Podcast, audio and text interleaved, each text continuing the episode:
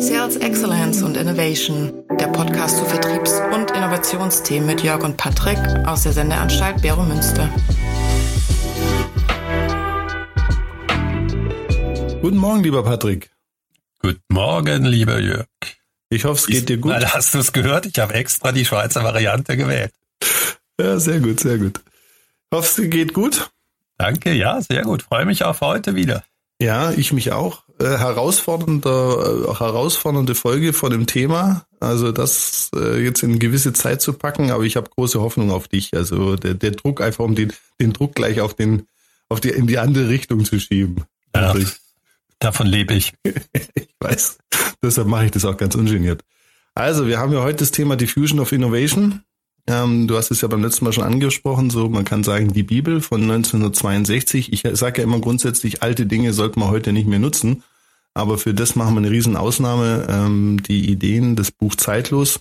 Und dort ist es ja beim letzten Mal auch angesprochen, zu Recht, warum ist es so, sag ich mal, im deutschen Sprachgebrauch fast schon in Vergessenheit geraten? Also deshalb hoffe ich oder bin überzeugt, das wird heute eine tolle Folge. Äh, ich freue mich, dass wir darüber reden können, weil es geht eigentlich gar nicht so sehr nur über dieses Buch, sondern es gibt so eine vergessene Seite der Innovation und das ist die Kundenseite. Und mhm. ich glaube, warum so ein Buch auch in Deutschland gerne vergessen geht, das ist nicht vergessen gegangen, es ist nie hier richtig populär gewesen, mhm. ist, weil wir eine sehr stark ingenieurgetriebene Kultur haben mhm. und da bestimmen Ingenieure, was Innovation ist. Mhm. Genau. Und die Kernaussage ist ja, äh, das ist aber nicht von äh, Everett Rogers, sondern die ist ja schon wesentlich älter. Innovation ist nicht das, was eine Firma macht, sondern das, was der Kunde annimmt. Mhm. Und zu dem Thema bin ich gekommen. Ich bin ja relativ lange in dem Thema Digitalisierung und alle haben nur über die Chancen der Digitalisierung geredet und was da alles auf uns zukommen wird. Das kennen wir heute auch. Blockchain und Bitcoin und so weiter. Das sind Erfindungen, das sind Produkte. Mhm. Aber ob der Kunde sie annimmt, das ist die große Frage. Und das war für mich 2000. Das Thema der Dissertation war eben, wie Digitalisierung sich äh, eben auswirkt. Und dort sind wir sehr viel von den Chancen ausgegangen, von den Technologien, haben aber viel zu wenig eben gefragt, was kann der Kunde eigentlich annehmen. Und so bin ich 2000 äh, auf das Werk von Herbert Rogers gestoßen, äh, The Diffusion of Innovation, wo er sich eben mit der individuellen Ebene, wie Innovation angenommen wird, aber auch eben, wie man in Gruppen Innovationen annimmt oder eben verwirft. Mhm. Und das vergessen ganz, ganz viele Firmen, die denken immer, Innovation wäre ihre technologische Erfindung. Mhm. Aber sie müssen eben, ich glaube, das war Schumpeter, der gesagt hat, es gibt Erfindungen. Mhm. Die werden meistens von Ingenieuren gemacht. Dann gibt es Innovation, das heißt, Produkte werden in den Markt gebracht, aber der wirklich erfolgreiche und wichtige Schritt ist, dass es eben auch vom Kunden angenommen wird. Und damit, das, mit dem, mit der großen Frage beschäftigt sich Everett Rogers. Genau. Und ich habe dann mich auch ein bisschen ja auch eingelesen in, in, in also das Buch ging ja schon länger, aber auch so in sein Leben und das Spannende dabei ist, weiß nicht, ob du das wusstest, ist, dass sein Vater war ja Farmer und war so in den 1930er Jahren total gegen den veränderten Saatgut und hat da immer auch ziemlich gegen gewettert, dass man sowas anbaut und war da auch so ein bisschen, man könnte schon fast sagen, so ein Öko, hat so eine Öko-Nachhaltigkeitseinstellung, dass man eher bei der Natur bleibt und dann gab es eben mal eine ganz große Dürre, wo sein Feld praktisch dem Erdboden gleichgemacht war und alle seine Kollegen hatten auf das neue Saatgut gesetzt und äh, haben da, da weiterhin erfolgreich produzieren können. Und das soll ja anscheinend auch der Auslöser für ihn gewesen sein. Er hat da sogar seine Doktorarbeit drüber geschrieben. Ja, er hat seine Dok Genau, er hat seine Doktorarbeit über das Thema geschrieben, Verbreitung von Hybrid-Mais in, ich glaube, Illinois. Genau. Und äh, hat sich dann eben angeguckt, ja, wer hat das als erster verwendet? Was waren das äh, für äh, Persönlichkeiten? Wer war eher dann, aha, das hat sich bewährt, es waren also sozusagen die Folger und wer war nachher eben die Latecomer oder die das komplett abgelegt haben. Und das ist natürlich schon, ähm, ja, das ist interessant, dass dieses Thema aus der Agrarsoziologie kommt. Genau. Kann man sich heute gar nicht vorstellen. Nee. Ähm, der Rogers gilt auch als Erfinder der Kommunikationswissenschaften in Amerika, Communication ja. Science, weil er eben auch die Bedeutung der Kommunikation innerhalb dieser Diffusion betrachtet. Mhm. Er hat sich nicht nur angeguckt, wie die individuell äh, ein Mensch, ein, äh, eben der eine Bauer es annimmt, sondern welche Eigenschaften hat er, wie sieht seine Peergruppe aus, um dort eben äh, entsprechend zu haben. Und das sind natürlich Fragen, die wir ja überall bei Vertriebsfragen haben. Vertreiben wir was, was bekannt ist, äh, dann habe ich ein ganz anderes äh, Kommunikation mit dem Kunden zu machen, weil er hat schon Meinungen ja entwickelt zu dem Produkt. Genau. Oder habe ich ein Produkt, was sehr erklärungsbedürftig ist. Da muss ich natürlich auch ganz anders äh, Informationen zur Verfügung stellen.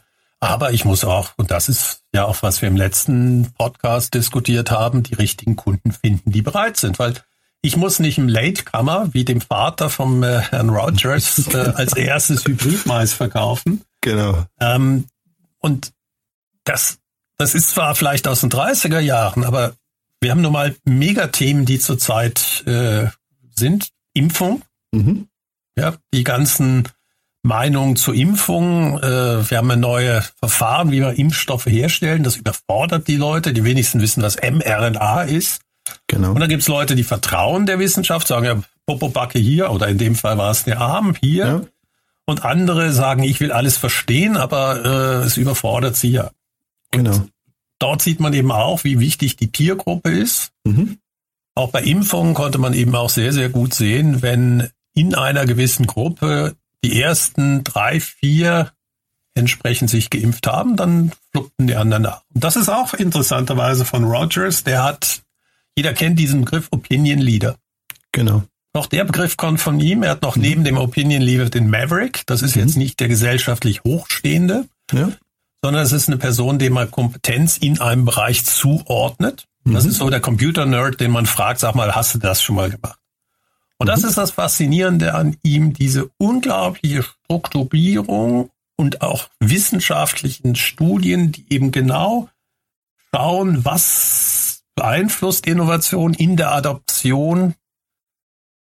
Adoption, das ist auch so ein Thema, Adopt und Adoption, also ja. in der Annahme der Innovation auf persönlicher Ebene. Und was sind die Einflussfaktoren von Dritten, also deiner Peergruppe auf dich?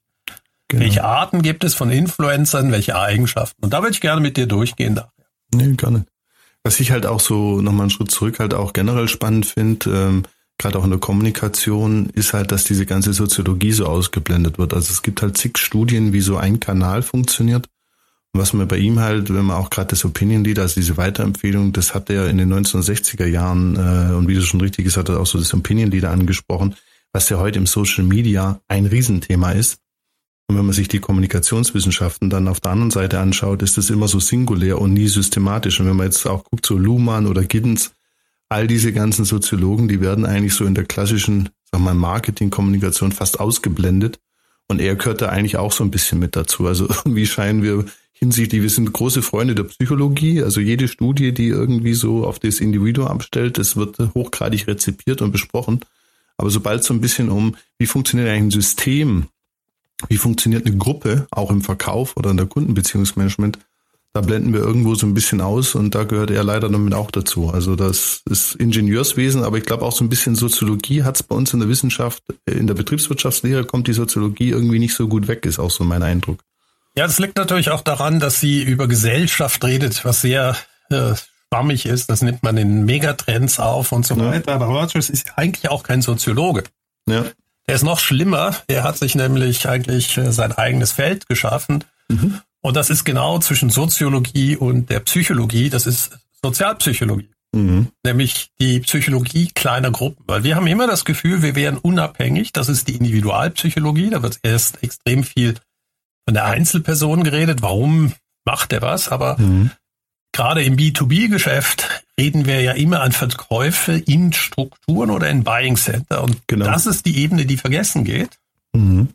Ähm, ich kann VW als soziologisches Konstrukt verstehen, ja, aber warum ein Vorstandsteam sich eine Meinung ändert, das ist eben Sozialpsychologie. Mhm. Ja, das sind Machtspielchen. Äh, welche Position hat derjenige, der die Meinung reinbringt? Ähm, und das ist eben, was er extrem macht. Genau. Und was ich halt auch wirklich schön finde, das ist nochmal eine kleine Seitenanmerkung, bevor wir dann ins Hauptmodell einsteigen. Er fängt ja an mit Wissen. Ne? Und die Kommunikation fängt ja immer mit Bekanntheit an. Und ich sage ja auch immer, heutzutage geht es eigentlich um Familiarity. Also die Leute müssen das verstehen, die müssen, ich sage immer ganz plakativ, die müssen an deinem Produkt geleckt haben. Ne? Und das finde ich eigentlich so schön, dass er auch gar nicht anfängt mit Bekanntheit oder sowas, sondern wirklich schon von Anfang an sagt, es geht um Knowledge. Ich muss das Zeug verstehen. Es reicht nicht aus, jetzt wie beim Vater, dass der weiß, es gibt das Saatgut, sondern er muss wirklich verstehen, dass es ihm Mehrwert bringt.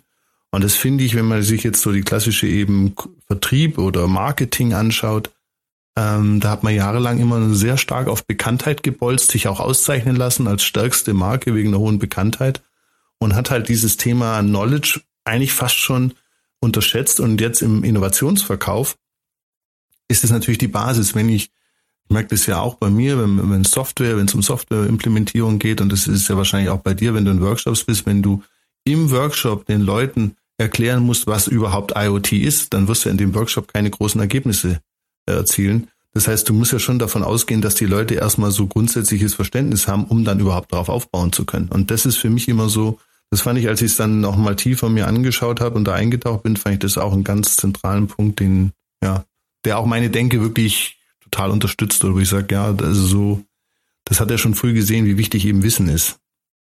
Ich finde es schön, dass du diesen Punkt mit dieser Wissensphase äh, so in den Mittelpunkt stellst. Aber er macht fünf Phasen, wie eine Idee angenommen wird. Genau. Nehmen wir das, die Impfung, jeder kennt die. Mhm.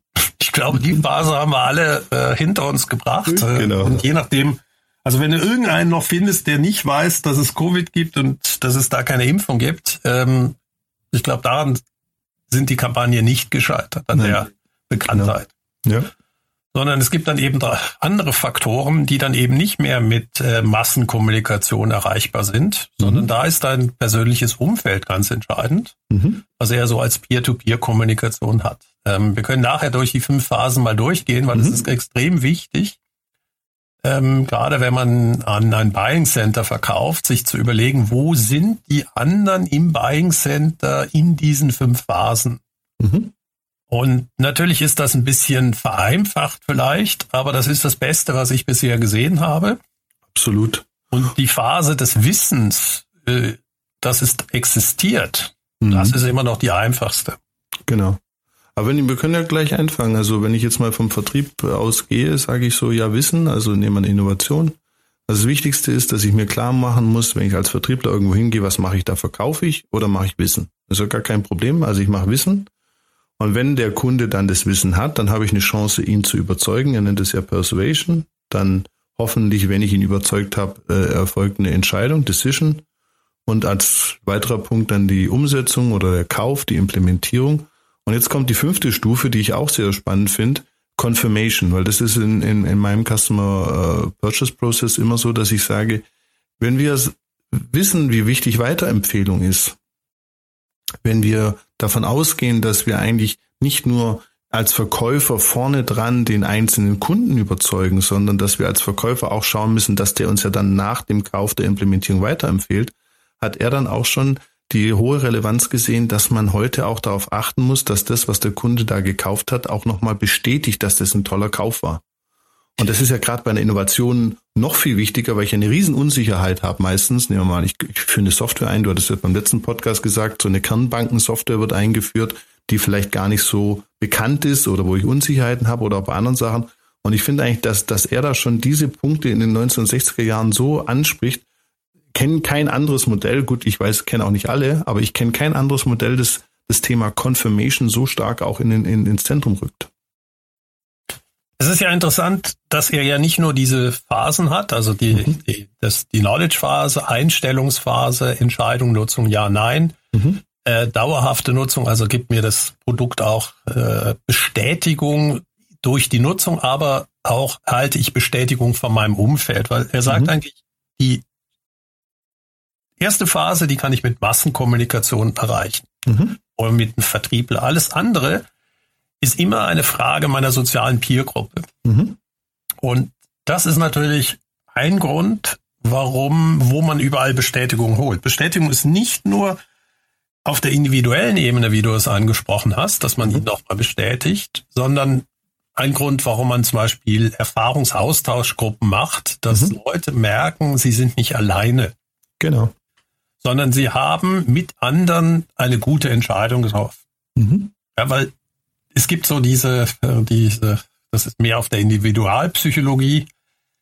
Wenn einer was macht, wird er als Spinner dargestellt. Ein zweiter mag das auch noch äh, als Spinner, aber der dritte guckt man sich interessiert an. Ja, warum machen die das? Ich glaube, das genau. hatte ich schon mal erwähnt mit den äh, großen äh, Grills, die in Einfamilien-Reihenhaussiedlungen äh, heute Standard sind. Jeder hat so einen Megagrill. Mhm. Und äh, ein Studi hat eben mal eine äh, vollkommen unwissenschaftliche, empirische Studie in seiner Straße gemacht. Mhm. Und, äh, klar gesehen, dass der erste äh, sich die gekauft hat. Also der hat eben die Entscheidung getroffen, dann hat mhm. der gegrillt. Ja. Aber es hat keinen Effekt auf die anderen gehabt. Mhm. Der wurde als Spinner bezeichnet. Ja.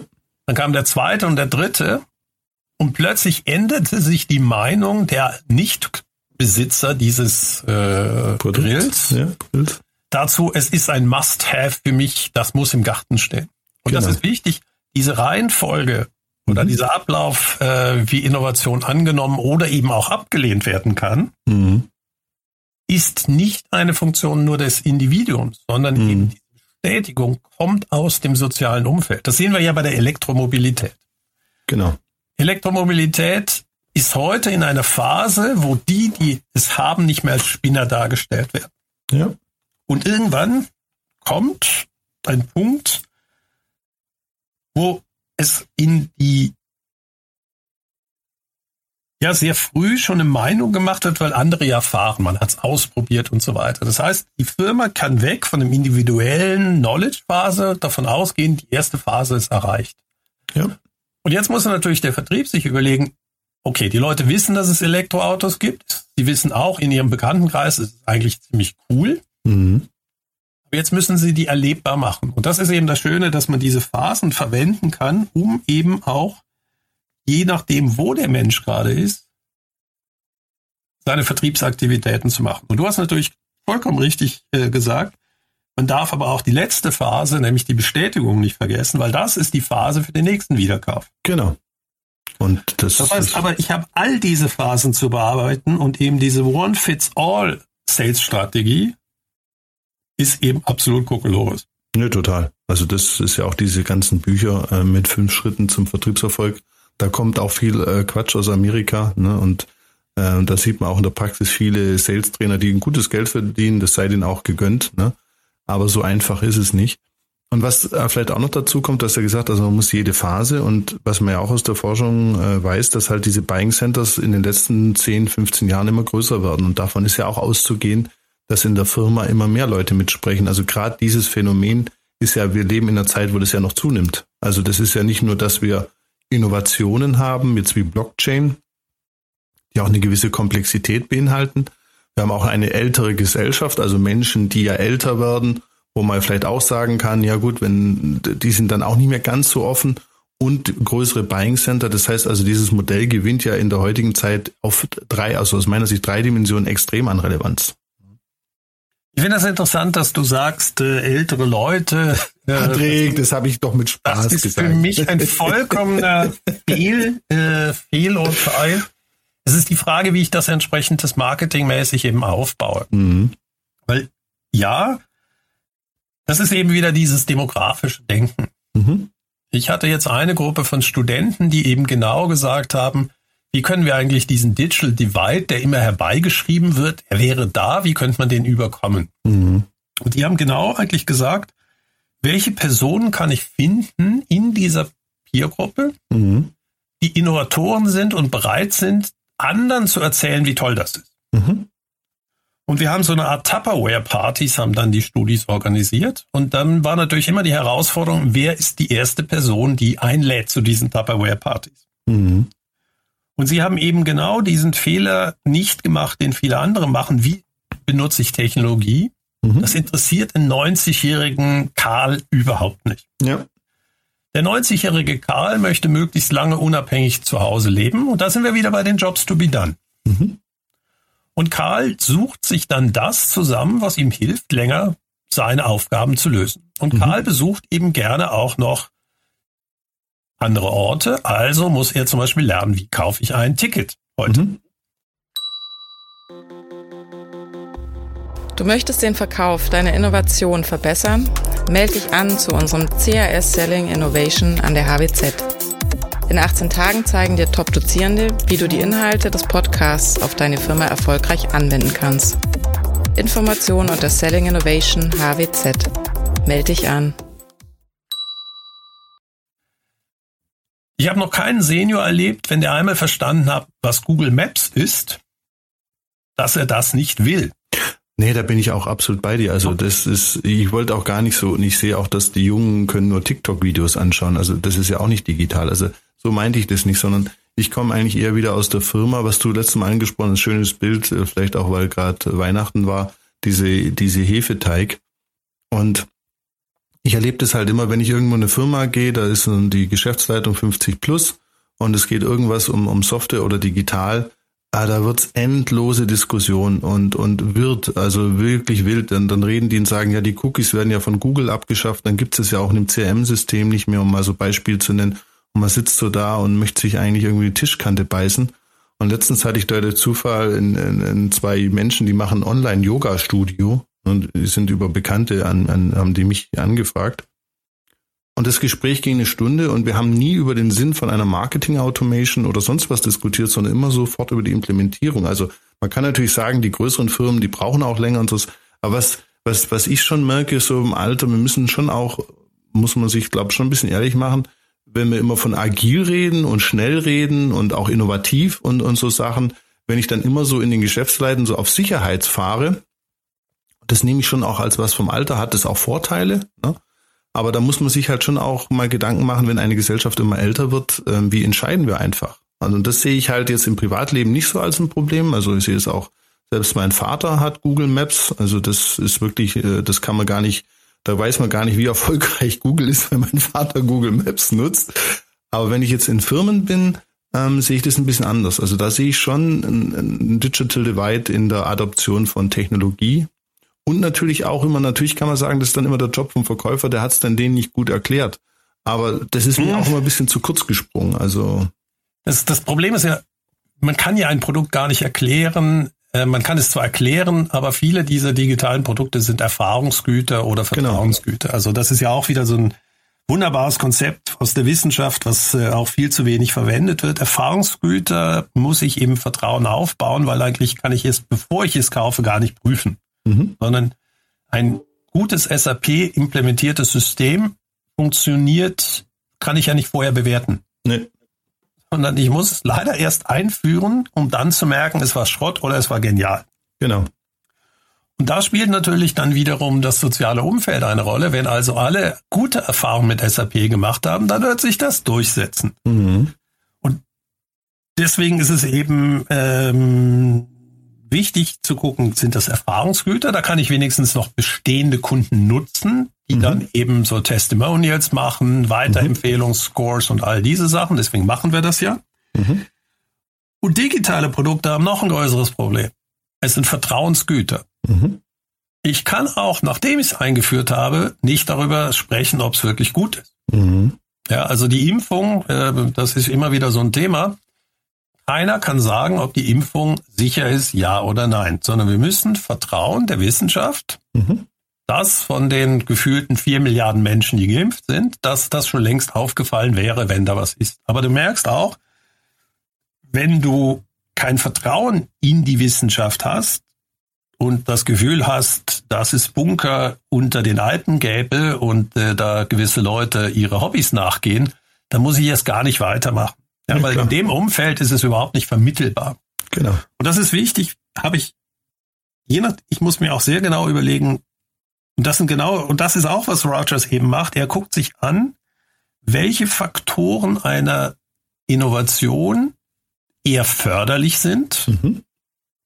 dass sie angenommen wird oder eher nicht förderlich. Und mhm. eine der nicht förderlichen Eigenschaften ist genau, was du angesprochen hast, ist Kollektiv. Genau. Weil im Kollektiv, während du, wenn du dir jetzt irgendein Gadget kaufst, musst du dich nur gegenüber deiner Frau äh, vielleicht maximal äh, entschuldigen dafür. Mhm. aber wenn es dann wegwirfst und hat es keiner gemerkt, verlierst du sozial kein Standing. Genau. In Firmen habe ich eine Kultur, wo immer noch auf Fehlern rumgehackt wird. Ja.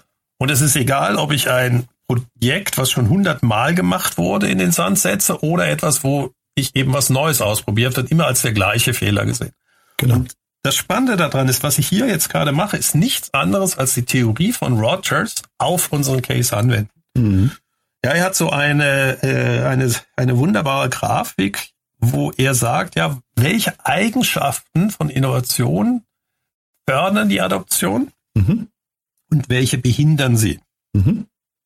Und dass man das einfach mal bewusst ist, ähm, zum Beispiel ein, also erstes Mal geht es wirklich um die wahrgenommenen Eigenschaften. Ja, da merkst Mhm. du auch nicht um die realen Eigenschaften, Ja, sondern klar. um die wahrgenommenen Eigenschaften. Mhm. Relativer Vorteil gegenüber traditionellen Lösungen. Mhm. Und jetzt merkst du auch schon, dass die Elektromobilität ein Riesenproblem hat. Mhm. Weil wir sehen nicht die Vorteile, Mhm. wir sehen nur die Nachteile. Mhm. Weil es nämlich nicht sehr kompatibel ist zu dem, was die E-Kunden heute kaufen. Mhm. Ja, ich kann mit meinem Diesel 1000 Kilometer fahren und ich kann auch innerhalb von Viertelstunde tanken, Genau. weitere 1000 Kilometer fahren. Das heißt, da trifft eine Welt auf eine Technologie, die ja andere Eigenschaften hat. Mhm. Ja, also zum Beispiel Elektromobilität in Städten kann extrem Treibstoffersparnis für Logistikunternehmen bringen. Mhm. Nur erklär das mal einem Logistiker, der sein Leben lang gelernt hat, Stadtverkehr ist teuer. Warum? Weil eben Stop and Go ist. Mhm. Das heißt, da ist eine Eigenschaft, die nicht in das Set der Menschen passt. Mhm. Und dann muss ich natürlich im Vertrieb was ganz anderes machen. Ich kann ihm nicht erklären, oh, der verbraucht weniger. Er sagt, meine Erfahrung seit 40 Jahren sagt mir aber das Gegenteil. Genau. Sondern dann muss ich Erfahrungsgüter machen und im Vertrieb eben sagen, ja, hier habt ihr übrigens einen Wagen und probier das mal. Genau. Aber das ist eine Möglichkeit, aber ich möchte mal einen Schritt voraus auch ähm, von den letzten drei Podcast-Folgen. Ich, ich, ich kann doch auch jetzt aufnehmen, ich habe ja Jahresgespräche im B2B-Vertrieb, genau das, was du gesagt hast. Wie ist denn der Zustand? Sind es pro E-Mobilität oder gegen? Und das ist ja das Spannende von den ersten drei Folgen, was du gesagt hast. Wenn ich analysiere vom Buying Center und du hast gesagt, das ist eine Kultursache, ich sage einfach, das muss man per Order Mufti den Leuten sagen, ihr müsst es analysieren. Kann ja jeder Vertriebsmitarbeiter dann selber entscheiden, ob er es wirklich macht oder einfach Zahlen reinträgt. Ich meine, das ist dann letztendlich dann sicher auch eine Kultursache. Aber wenn ich die Order rausgebe und genau das, was du sagst, ich habe jetzt äh, 300 Logistiker und jeder meiner Vertriebsmitarbeiter spricht genau das Thema an, dass ich verstehe, hat er diese 40 Jahre Prägung, dass Innenstädte teuer sind oder hat er die nicht? Das hilft mir doch brutal im Vertrieb. Also da finde ich eben dieses Modell so, so hilfreich. Ja, ich finde es interessant, dass du es für das verwendest. Ähm, Ich würde natürlich auch äh, fragen, wer ist der Einf oder welchen Einfluss hat eine Person und Mhm. was könnte ich mit ihm machen, dass er selber durch diese erste Phase, äh, die hat er ja Wissen, das kann ich ihm vermitteln, aber die zweite Phase eine Einstellung entwickeln. Mhm. Wie kann ich die beeinflussen? Und natürlich ist es hilfreich, wenn er schon eine gewisse äh, Offenheit hat. Aber die nächste Frage ist natürlich auch, wie hoch ist die Verankerung dieses Innovators in dieser Gesellschaft? Genau. Und der größte Fehler, den man als Vertriebler machen kann, ist die Innovationsabteilung vom Kunden anzugehen. mhm. Die sind alle offen. Ja. Ich kenne genügend Beispiele von äh, Schweizer Banken äh, oder auch von großen Telcos. Die haben immer Innovationsabteilung. Mhm. Die sind immer offen. Da kannst du immer kommen und irgendein 100.000 Franken Projekt machen. Nur kaufen Ja. tun die nie. Ja, genau. Weil diese Abteilungen eigentlich dafür da sind, nach außen das Feigenblatt der Innovation zu halten, aber ja das Kerngeschäft zu schützen, dass ja nichts passiert. Genau. Und das heißt, ich muss eben doch deutlich weiter als nur identifizieren, muss ich auch sagen, welche Machtstruktur hat der. Genau. Nee, das kommt für mich on top. Also ich, da, da bin ich absolut bei dir. Das kommt noch weiter. Aber für mich ist der Kernpunkt an diesem Modell, und das ist ja das nächste, ist ja diese einzelnen Gruppen, also diese einzelnen Gruppen, die er der identifiziert hat in diesem Dinger, das in diesem Innovations- und Diffusionsprozess. Und das ist für mich aus dem Vertriebler halt so, das ist ja wie Kundenwert. Wir, wir versuchen ja zwanghaft jetzt schon die Leute zu, darüber zu überzeugen, dass guck da mal, wie viel Vertriebsaufwand steckt dann Kunden rein, lohnt sich das? Das ist ja so dieses ABC im B2B, 80-20 Pareto. Viele Schweizer Firmen investieren noch zu viel in C-Kunden im Vertriebsaufwand. Und das habe ich ja jetzt so im klassischen. Jetzt gehe ich in Innovation.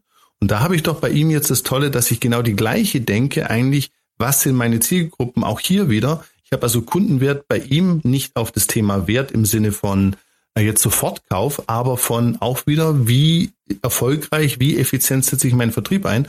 Und das finde ich in seinem Modell halt so das Tolle, weil es wirklich für mich die Antwort ist, wie sieht Kundenwert bei Innovationen aus? Weil ich habe ja noch gar, der Kunde hat ja noch gar nichts gekauft. Also er hat ja noch gar kein Produkt gekauft, wo ich jetzt einen Kundenwert berechnen kann.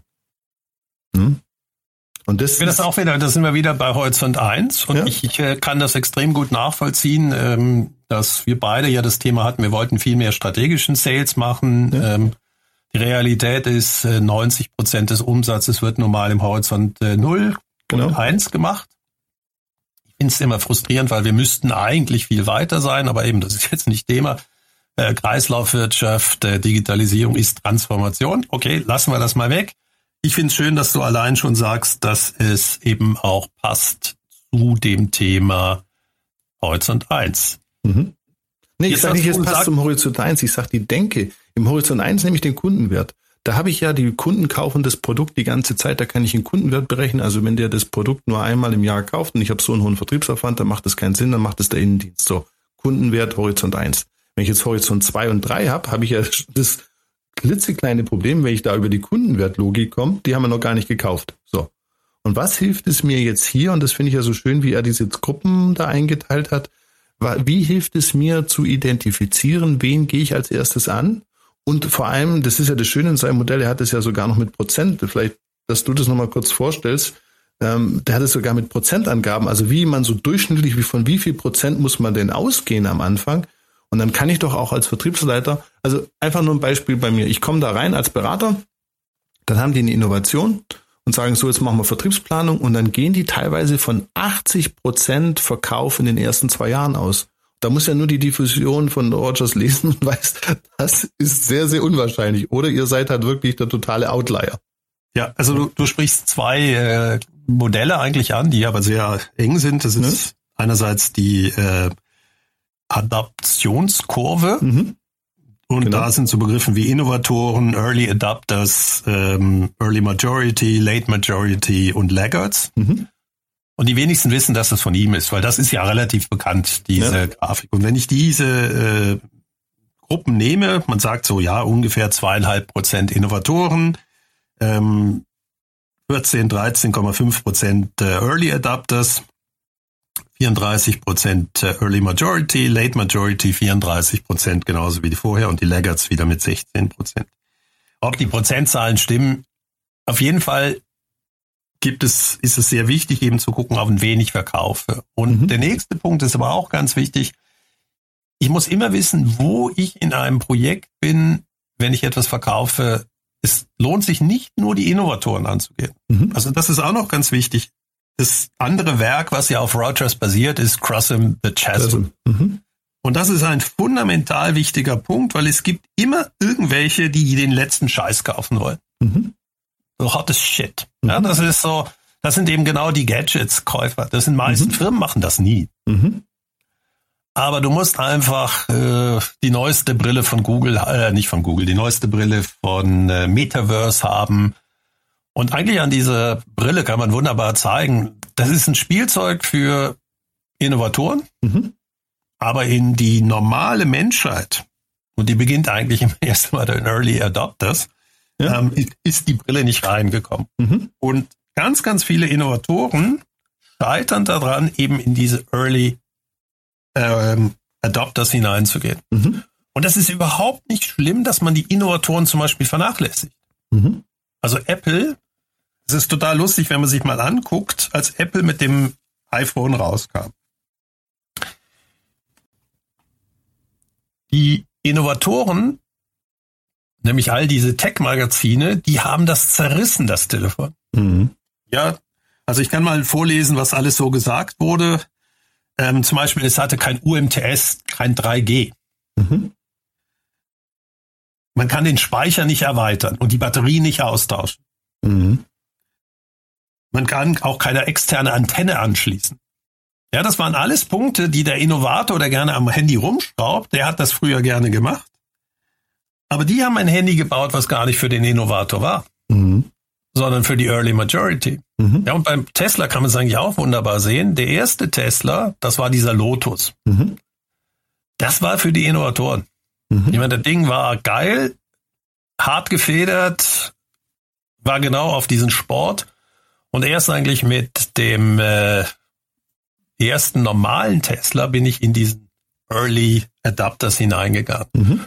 Und da merkt man auch am Design, man hat extra ein Design gemacht, was die Leute nicht abschreckt. Mhm. Also eine Strategie kann auch sein, dass ich mich eben bewusst nicht für die Innovatoren aussuche. Ja, also da, da sondern ich gehe in den, den, den Bereich rein. Ja. Und vielleicht noch ein äh, zweites wunderbares Beispiel. Eben im Vertrieb muss ich sehr genau äh, wissen, wo im Markt bin ich. Mhm. Ich weiß nicht, ob ihr das, äh, die, die Hörerinnen und Hörer das gesehen haben, aber es gab jetzt in der letzten Zeit sehr viele Kampagnen in der SBB, wo ältere Personen auf dem Poster oder Plakat dargestellt wurden und die haben die äh, neue SBB-App benutzt. Mhm. Ja, warum gehe ich auf die Laggards? Mhm. Ja, die SBB hat sehr sauber analysiert, dass eigentlich 90 Prozent der AB-Kunden das schon benutzen. Mhm. Und wegen diesem Digital Divide, der immer so groß hochgeschrieben wird, sie noch Ticketautomaten haben müssen. Mhm. Also haben sie eine bewusste Kampagne für die Laggards gemacht. Und das ist brillant. Mhm. Nämlich nicht sagen, nur die ersten sind gut. Nee, nee. Sondern was muss ich machen, damit die letzten auch mitkommen, weil erst dann kann ich ja Kosten sparen, mhm. weil ich alte Systeme abstelle. Anstatt zu sagen, die sind nicht fähig, sich zu ändern, mhm. aber die SBB unglaublich unterstützend bei meinen Studenten, mhm denen zu helfen, nämlich dort wieder in diesen Laggards Opinion Leader zu finden, die es schaffen, die zu bewegen. Mhm. Ja, bei uns war es eben der Karl, der war wirklich 90. Okay. Der ist dann durchs Altersheim gezogen und hat den anderen Damen und Herren dort erklärt, wie man Tickets bucht. Mhm. Und Karl und äh, die haben dann äh, so äh, Foxjagden gemacht, natürlich mit ihrem Stil. Ähm, ja. Äh, mit den Tools und man hat eben nie Technologie verwendet, sondern immer diesen Jobs to be done Ansatz, nämlich ich bin irgendwo und weiß nicht, wo ich bin, wie finde ich mich, mhm. wie kann ich meinen Standort äh, melden, dass irgendeiner mich abholt. Also so klare Aufgaben, die man als ältere Person mit einer nicht mehr ganz so guten Gesundheit hat. Mhm. Und das war spannend. Die das Technik hat keinen interessiert dahinter, ja. aber diese Jobs to be done war ein Riesenthema. Ja. Ja, das ist ein guter Punkt und, und ähm, vielleicht bei mir, das ist äh, immer wieder spannend, sich mit dir zu unterhalten, weil wenn ich da drauf schaue, sehe ich es halt aus meiner Vertriebsperspektive und genau das, was du jetzt besprochen hast. Also welche Zielgruppe gehe ich wie an? Und da ist für mich halt immer vor dem Chasm und nach dem Chasm. Also für mich ist auch so vor dem Chasm, ne, nutze ich vielleicht andere Inhalte, auch vielleicht sogar andere Kanäle als nach dem Chasm. Aber was du noch gesagt hast, und das, das macht dann so spannend, finde ich, auch in unserer Diskussion, du sagst auch, muss ich überhaupt das Angebot auf die erste Gruppe schießen oder nicht auf die zweite? Aber ich habe das noch nie durchgedacht. Jetzt nehmen wir mal an, ich, ich, ich baue ein Produkt bewusst, was jetzt ja vielleicht die wenigsten machen, aber sagen wir mal so, ich bin so gut, dass ich ein Produkt baue, was gar nicht für die Early Adopters oder für die Innovators da vorne ist. Was heißt denn das dann für den Vertrieb? Der müsste ja dann auch rausfinden, dass ich jetzt nicht auf die Innovatoren gehe, weil da hole ich mir ja dann wie bei deinem Apple-Beispiel eigentlich auch nur wieder eine Abfuhr weil die sagen, ja gut, das ist ja wirklich gar nicht so toll. Das heißt ja auch hier wäre es ja spannend für den Vertrieb dann auch wieder zu wissen, wer ist in welcher Stufe, oder? Du kannst eigentlich so sagen, Firmenkunden sind nie Innovatoren. Ja. Punkt aus, fertig. Ja, also mhm. hast du schon mal äh, eine Bank erlebt, die als erstes äh, Bitcoin verwendet hat. Das heißt, die sind eigentlich immer erst in den späteren Phasen. Ähm, Startups sind in diesem Bereich tätig, äh, freakige äh, Menschen. Mhm du hast es ja wunderbar beschrieben, dass Unternehmen immer mehr komplexere Buying Center bekommen. Und per mhm. Definition ist der B2B-Markt immer weniger innovativ als der Konsumentenmarkt. Und das liegt einfach daran, dass hier kollektive Entscheidungen getroffen werden. Und alles, was kollektiv ist, ist schon deutlich schwieriger. Ja, ähm, aber das würde ich jetzt, ach und ja, da, da, also Makroebene absolut bei dir, aber der Vergleich sehe ich gar nicht, sondern ich, ich biete mein Beispiel. 400 Unternehmen in der Schweiz, und jetzt kann ich natürlich sagen, es sind die Innovatoren oder ich nehme diese Gruppe raus aus dem Modell und sage, die gibt's gar nicht. Aber für mich ist eigentlich immer so die Gruppe vorm Chasm und nach dem Chasm wieder als Vertriebler. Wen gehe ich als erstes an und wen gehe ich erst im nächsten Jahr mit der Geschichte an? Das ist eigentlich das, was ich, ich mhm. habe ja immer das Thema, ich habe ja nur für fünf Vertriebsmitarbeiter, 400 Kunden. So, und jetzt kann ich natürlich sagen, ihr fünf geht zu allen 400, ich verbrenne da Zeit und nachher kaufen ja eh nur die, die vor dem Chasm sind. Das ist so ein bisschen meine Denke. Also wichtig, dieser Chasm ist wirklich nur für die Technologieführer, die wirklich so Bleeding Edge machen. Okay. Das ist im Firmengeschäft äußerst selten. Okay. Weil äh, gerade Schweizer Firmen, wenn man über Qualität redet, heißt ja Qualität auch, dass es funktioniert. Mhm. Und das muss lange funktionieren. Das heißt, da, da kriege ich immer Schläge, wenn ich immer sage, sowohl die deutschen als auch die Schweizer Firmen sind keine Hightech-Firmen, mhm. sondern wir sind die Weltmeister in Midtech, mhm. was funktioniert. Mhm. Ja, und das heißt, wir sind eigentlich immer dann da, ähm, wenn, wenn es funktioniert, weil ich habe keine Ahnung, wer die, äh, das erste Hüftgelenk gebaut hat. Mhm. Aber die Schweiz war ganz früh dabei, als dann dieser Markt abging. Mhm. Ja, ob dann das erste Hüftgelenk wirklich von dieser Person kam äh, oder von der Firma kam, weiß ich nicht. Ähm, wir wurden ganz schnell im MedTech-Bereich sehr gut, als da eigentlich klar war, der funktioniert. Mhm. Ja, weil da war plötzlich äh, Präzision, da ist nicht entscheidend, der Erste zu sein, sondern auch der Erste, der, wo es zehn Jahre im Körper auch das aushält. Hält, ja, ja wir, wir denken viel zu sehr produktorientiert. Es muss ja beim Kunden funktionieren. Mhm.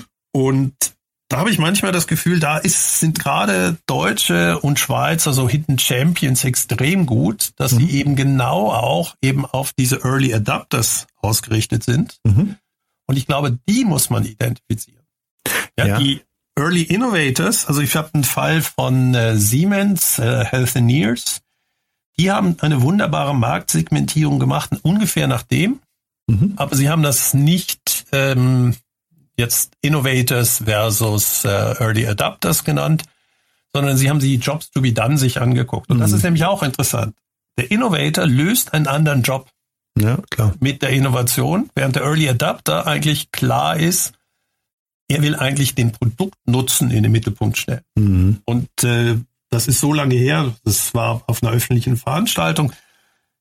Es gibt einen Markt für äh, Kernspintomographen, der geht darum, möglichst viel Tesla zu haben, also möglichst äh, hohe Magnetfelder. Mhm. Und der ist nur im Forschungsbereich tätig. Mhm. Ja, da geht's eine Uniklinik hat den, da muss die nächste das haben. Auch das ist ein, ja. ein, ein Statussymbolspiel von Professorinnen und Professoren, wahrscheinlich nur Professoren. Ähm, aber der Markt hat nichts mit den Early Adaptern zu tun. Mhm. Weil die Early Adapters, das sind große äh, Diagnostikzentren, die wollen nicht das Nonplusultra-Bild machen, die wollen möglichst viele Leute durchschleusen. Und Kosten runter, genau. Ja. Und das sieht man auch. Ich hab, bin jetzt gerade beim Umbau einer radiologischen Praxis beteiligt, dass das Gerät zwar gut ist, was jetzt kommt, aber der wirkliche Innovation ist, dass Siemens ähm, auch die Prozesse mit, mitbringt, wie dort die Untersuchungen ablaufen müssen. Mhm. Nämlich für solch eine radiologische Praxis ist entscheidend, wie viel das Gerät genutzt wird, die mhm. Auslastung. Klar. Ja, das interessiert in der Uniklinik erstmal nicht so sehr mhm. in der Forschung. Ja. Und das merkt ihr auch, es ist sehr unterschiedliche, welche Aufgaben teilweise diese unterschiedlichen ähm, Gruppen lösen. Und dann ist kann man wieder diese Klammer schließen, von dem wir haben ja angefangen, warum Bedürfnisse nicht ganz so äh, oder Bedürfnisse wichtig sind, aber auch diese Jobs to be done, weil der Innovator was ganz anderes macht. Mhm. Genau. Und das ist natürlich wichtig, A, die Kompetenz im Vertrieb haben, dass sie überhaupt das wissen, warum kaufe ich das. Genau. Ja, also eine Uniklinik zu betreuen, da muss ich ganz anders funktionieren, mhm. als wenn ich eben das Massengeschäft mitbekomme. Genau. Und das muss der Vertrieb äh, eben auch aufnehmen, aber ich bleibe dabei, es ist nicht die Aufgabe des armen Vertrieblers, der Sales-Ziele hat und so weiter, auch noch diese tiefe Intelligenz reinzubringen in dieser ganzen Adaption, sondern das ist nun mal die Aufgabe vom Sales Management. Ja, da bin ich bei dir, aber ich sehe den Vertriebsmitarbeiter als der, der die Rohdaten gewinnt. Also wenn ich ein Jahresgespräch habe und ich spreche mit den Firmen und Also jetzt dein Beispiel ist, sag ich mal, das ist ja 0 und 1, also Uniklinik ist unser Zielpublikum, eine normale Praxis ist es nicht. Also, aber wenn ich jetzt wirklich sage, ich bin, ich habe zum Beispiel einen meiner Studenten, die haben irgendwelche Rohre, das nehme ich als Beispiel. Ne? Und der hat auch gesagt, ja, bei unseren Rohren passiert nicht viel und wir wollen jetzt eine Software IoT, die dieses Rohr da messen kann. So als so mal, dass man einfach ein Beispiel hat. So, und jetzt haben wir unsere ganzen Kunden, wir haben null Erfahrung, welche von unseren Kunden würden diese Software in den nächsten zwei Jahren kaufen. Hypothese eins niemand. Hypothese zwei ein paar, dann lohnt sich nicht. Und Hypothese drei äh, ist es vielleicht der letzte Renner. Und dann ist es doch der Job von jedem Vertriebler, dass der die wissen das ja, diese Software, die braucht ja ein, zwei Jahre, bis entwickelt ist. Das heißt, er hat ein, zwei Jahre die ganze Vertriebsmannschaft Zeit, jeden der Kunden auf diesem Trendanalyse, wie wir es bei den letzten drei Malen besprochen haben, zu befragen, so, wo stehen die ungefähr? Oder wie du es auch gesagt hast, wäre euer CEO zum Beispiel bereit für einen Co-Creation oder Co-Development Workshop? Also ich kann doch da Daten abfangen, dass der einzelne Vertriebler das nicht auswerten muss, dass der keine Strategie entwickelt, bin ich alles bei dir. Aber dem, dem sein Job ist für mich heute im Innovationsverkauf der muss das auf einer Skala einfangen, damit ich es in der Zentrale auswerten kann und meine ganze Vertriebsplanung optimieren kann.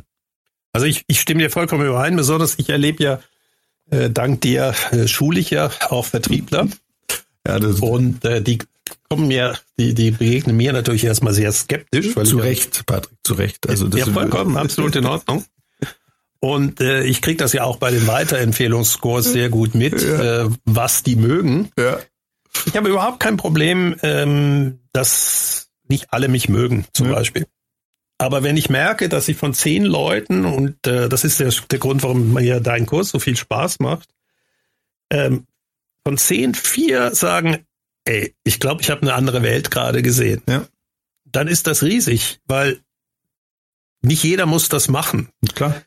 Aber ich erlebe ganz viele faszinierende Vertriebler, die sind eigentlich da reingekommen, weil sie ehrgeizig sind. Ja. Und weil sie gut arbeiten können und gut abarbeiten können. Mhm. Aber irgendwann merken sie auch, da ist noch viel mehr aus dem zu machen, was da möglich ist. Genau. Und deswegen machen wir ja den Kurs, dass wir eben nicht nur Vertriebler bilden, ja. sondern das ganze Vertriebssystem besser machen. Und es gibt eben nun mal beide Aufgaben. Ähm, einerseits das äh, Sales Management, aber auch den Vertrieb. Mhm. Und ich würde mir wünschen, dass eben für beide Seiten höheres Verständnis da ist. Genau. Weil, äh, wie du letztes Mal gesagt hast, äh, ja, warum soll ich da Zeit als Vertriebler aufwenden, da noch ein Häkchen zu machen? Mhm. Der wird es ja machen, aber er wird es mit noch viel größerer Freude machen, wenn er auch versteht, warum. Absolut. Ja. Und ähm, dann kommen auch ganz tolle Ideen von den Leuten. Ja, die müssen nicht das strukturieren nachher, aber sie müssen einfach auch die Freude haben und auch das Feedback haben. Aber wir ja. haben so viel Innovation, die von der Technologie getrieben wird, von Early Adapters geliebt oder von Innovatoren geliebt wird, aber total scheitern. Genau. Ja, und das sind Milliarden Investitionen, ähm, die man dort in versenken kann. Genau. Und jetzt gehen wir noch abschließend äh, so einen Punkt, was ich halt auch erlebe. Ich spreche halt jetzt auch mit, äh, sag mal, also ich, ich will es nicht immer wieder aufs Alter raus, aber ein, eine Sache ist ja auch die, dass gute Vertriebsleute so mit 50, 55 vielleicht in der bis im größeren Unternehmen keine Möglichkeiten mehr haben oder entlassen werden. Und viele von denen sagen, Mensch, ich habe so viel Erfahrung, ich gehe eigentlich in Startup-Umfeld. Also ich gehe in eine kleinere Firma, das macht mir Spaß. Die sind dann auch vielleicht vom, vom, vom Gehalt nicht so, äh, so äh, herausfordernd. Und dann gehen die in diese Startup-Umwelt und dann sollen die dieses Startup innerhalb von sechs Monaten verkaufen. Also entweder das ganze Geschäftsmodell oder eben die Innovation, das Angebot.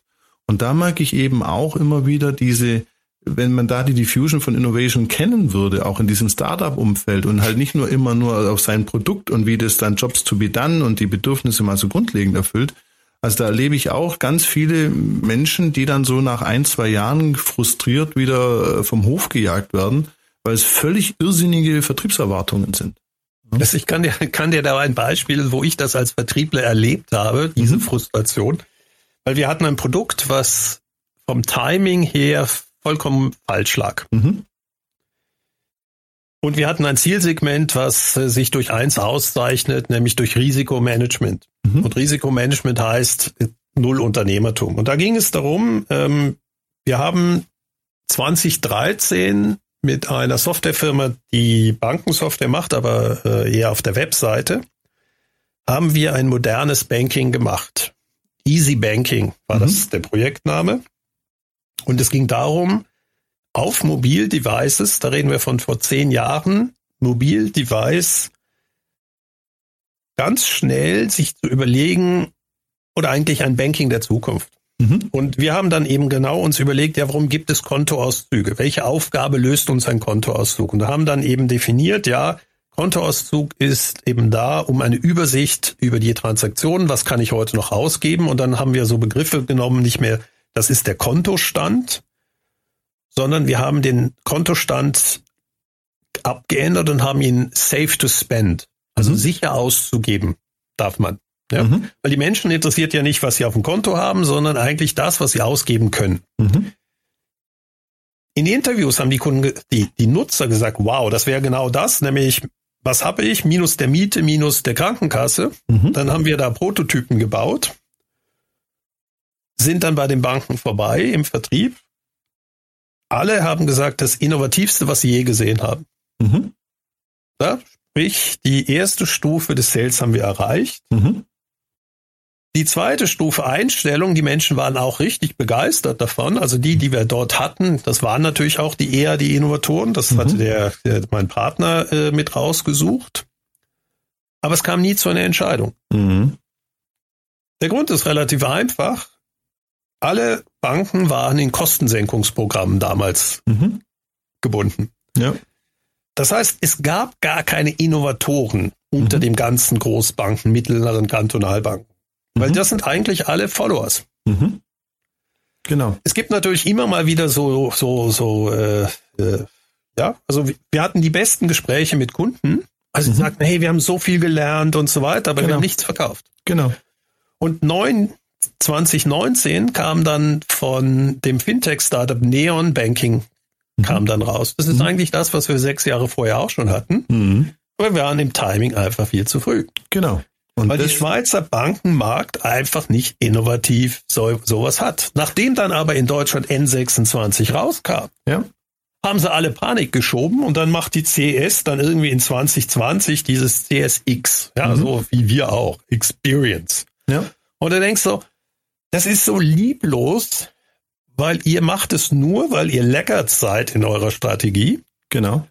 Jetzt kann ich das auch noch machen. Mhm. Ich meine, ich habe keine Ahnung, ich bin gerade noch mal auf der Webseite von CSX gewesen.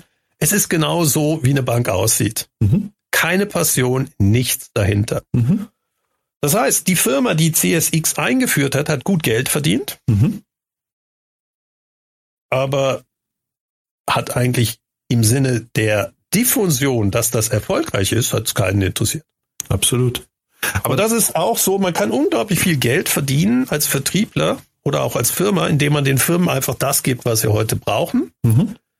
Und das so eine Art Flash-Politik hat, so ein Motto, ja, jetzt habe ich ja meine Innovation gemacht. Ja, aber da, da bin ich halt, ich, ich kenne den Schmerz ja auch. Also ich habe ja auch, ich versuche ja auch selber Innovation, habe ja auch ein Startup mit zwei Kollegen mal gegründet. Also ich, ich kenne den Schmerz. Also der, der Satz, es wird niemals, Online-Marktforschung wird sich niemals durchsetzen, den habe ich vor 15 Jahren sehr oft gehört. Ne? Also das habe ich alles auch selber schon erlebt.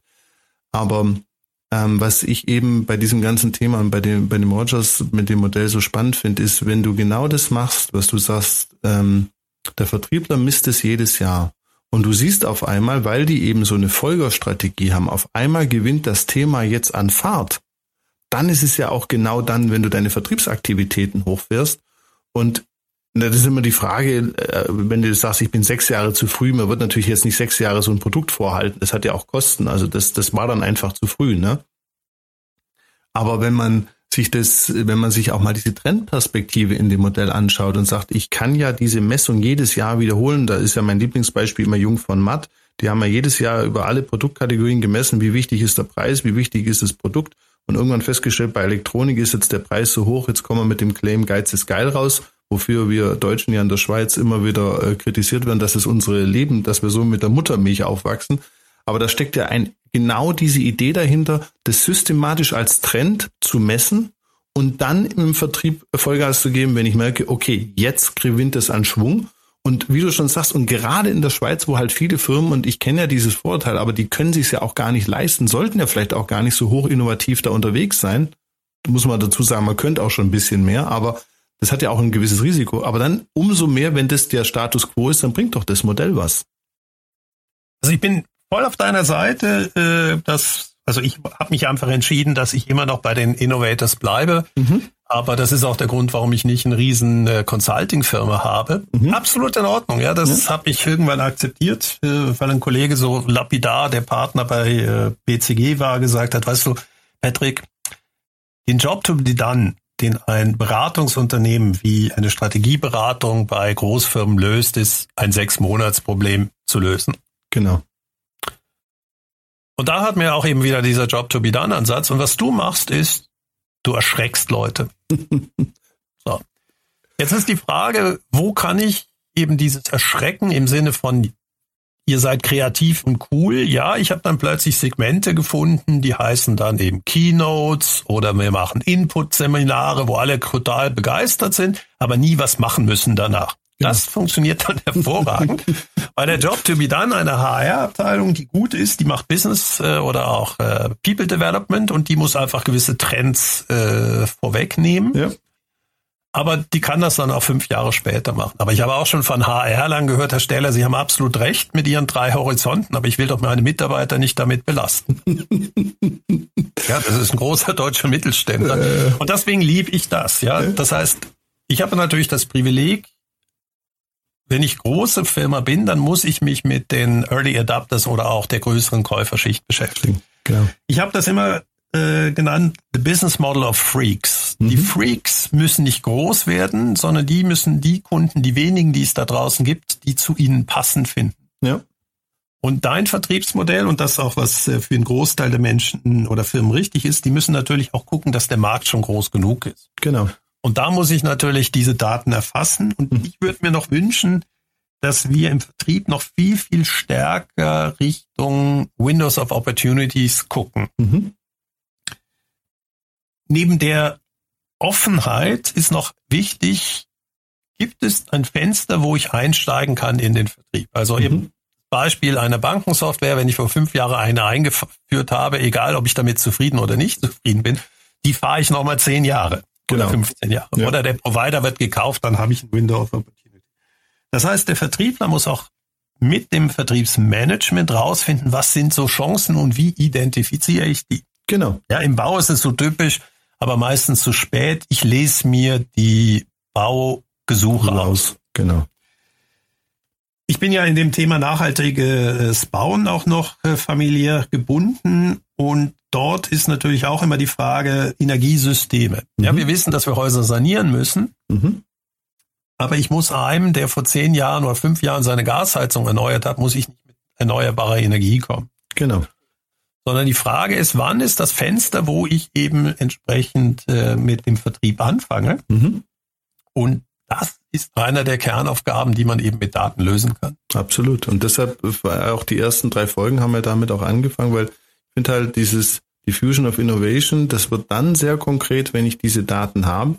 Und dann kann ich das wirklich wie eine Segmentierung für meinen Innovationsverkauf nutzen und äh, schauen, wie was davon und wie davon. Also ich glaube, wir werden noch ein paar Podcast-Folgen dazu machen. Also wir haben jetzt ja nur mal das Modell in der Grundlage vorgestellt, aber das ist ja gesagt, eben auch so meine Peer Group, wie, äh, wie erfolgt es mit verschiedenen Instrumenten auf die einzelnen Gruppen, wann, wo, was, wann ist mein Window Opportunity. Da bietet es einfach so viel Charme, was eben, wenn ich jetzt aus der klassischen Vertrieb, also im Horizont 1 komme, eben ich heute ja mit Kundenwert oder Bedürfnissen abarbeiten kann, was eben bei Innovation einfach schlicht nicht funktioniert. Und da finde ich das ein extrem spannendes und wertvolles Modell. Und wie gesagt, es hat heute wieder sehr, sehr viel Spaß gemacht für den Einstieg. Ja, in das Thema, aber ich glaube, wir haben da noch so den einen oder anderen Podcast vor uns. Da gibt's noch viel zu entdecken, aber ich glaube, wir konnten oder ich hoffe, dass wir heute so die, die, die grundlegenden Ideen vorstellen konnten von einem Modell. Zum einen ja auch der Kurs drauf basiert, Selling Innovation. Und zum anderen eben bin ich froh, dass ich dich da dabei habe, auch wenn du den einen oder anderen Vertriebler auch bei mir erschreckst, wie du sagst. Das Wichtige sind die Early Adopters und die hoffen wir, erreichen wir ja auch mit dem Podcast. Ja. Ja, ich freue mich immer, wenn ich die erschrecke, aber das äh, Schöne ist, äh, Sie wissen ja auch, dass der Kurs endet. ähm, ja, genau. Noch schöner ist es, wenn ich dann zwei Jahre später äh, eine Mail von einem bekomme und äh, die lautet dann ungefähr, hey, du hast mich so genervt damals, ja. aber ich habe jetzt das und das gemacht und es hat gepasst. Ja, so genau so ja? muss es Also ich habe nie, ich, ich entschuldige mich auch fast bei jedem Kurs, dass äh, Sie hier nichts lernen, was Sie morgen anwenden können, sondern das wird Ihnen einfach in Ihrer langfristigen Karriere helfen. Also in dem Sinne danke ich dir auch fürs ja. Gespräch und auch, dass du mich in das Thema eingeführt hast, Patrick. Und dann hören wir uns beim nächsten Mal wieder. Genau, Patrick, wünsche dir auch einen schönen Tag und nochmal großes Danke Merci. euch. Bis, Bis dann. dann. Ciao. Eine Produktion von Customers X und Fluid Minds im Auftrag des Center for Sales und Retail der Hochschule für Wirtschaft Zürich.